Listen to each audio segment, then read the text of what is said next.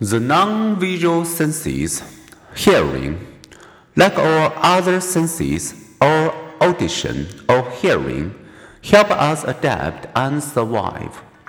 For those of us who communicate invisibly by shooting unseen airwaves across space and receiving by the same, hearing provides information and enables relationships.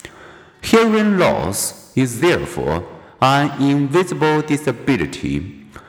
To not catch someone's name, to not grasp what someone is asking, and to miss the hilarious joke is to be deprived of what others know and sometimes to feel excluded.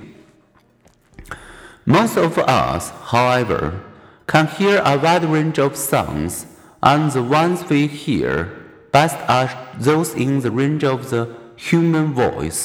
With normal hearing, we are remarkably sensitive to faint sounds, such as a child's whimper. Our distant ancestors' survival depend on this keen hearing when hunting or being hunted. We are also remarkably attuned to sound variations. Among thousands of possible human voices, we easily recognize a friend on the phone from the moment she says hi. Moreover, hearing is fast. It might take you a full second to notice something out of the corner of your eye. Turn your head toward it, recognize it, and respond to it. Notes auditory neuroscientist Seth Horowitz. The same reaction to a new or sudden sound happens at least 10 times as fast. A fraction of a second after such events stimulates the ear's receptors.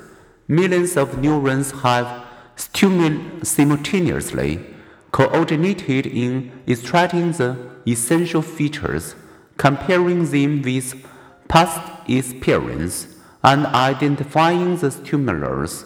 For hearing, as for all other senses, we wonder how do we do it?